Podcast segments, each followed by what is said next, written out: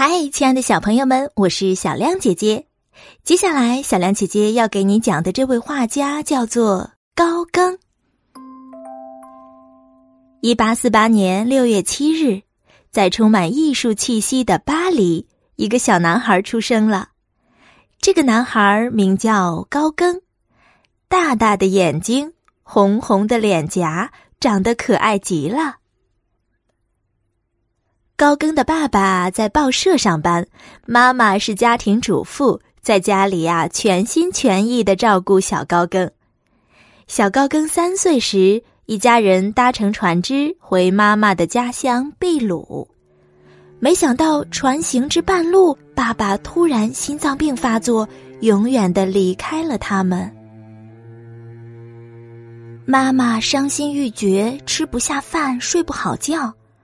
料理完丧事后，他决定暂时先在秘鲁住下来。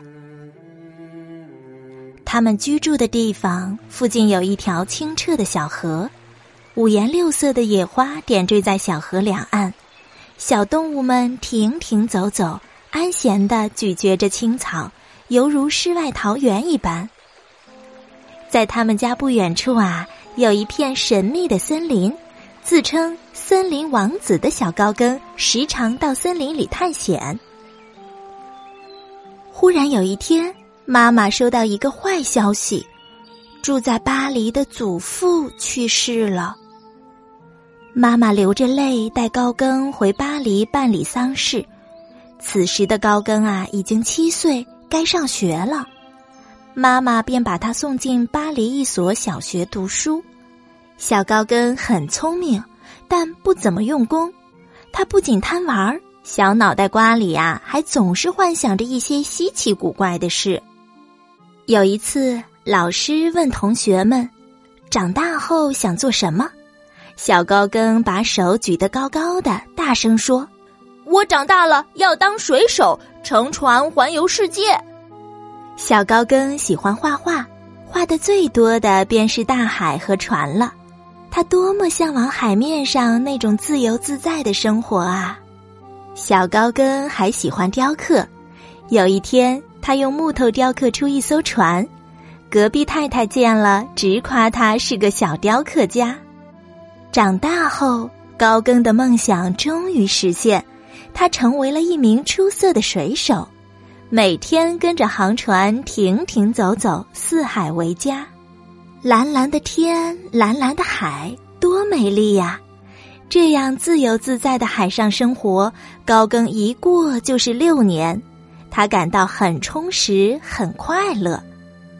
直到二十三岁那年，高更才回到陆地上，进入巴黎一家银行工作，过起有规律的上班族生活。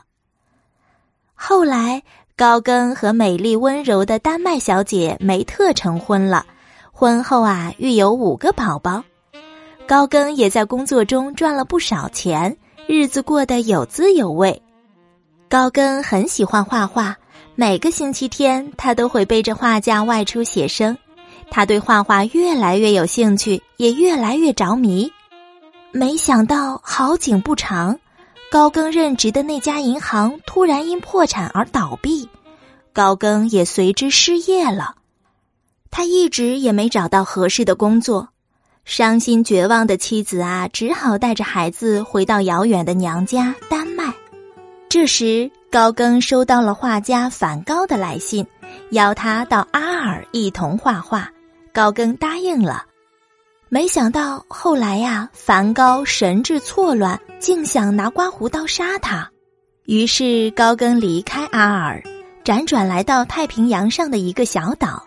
塔希提岛，他很喜欢岛上美丽的花草和绿色的森林，于是拾起画笔，沙沙沙画个不停。虽然画呀卖的不好，日子过得很清苦，但高更还是没有停止画画。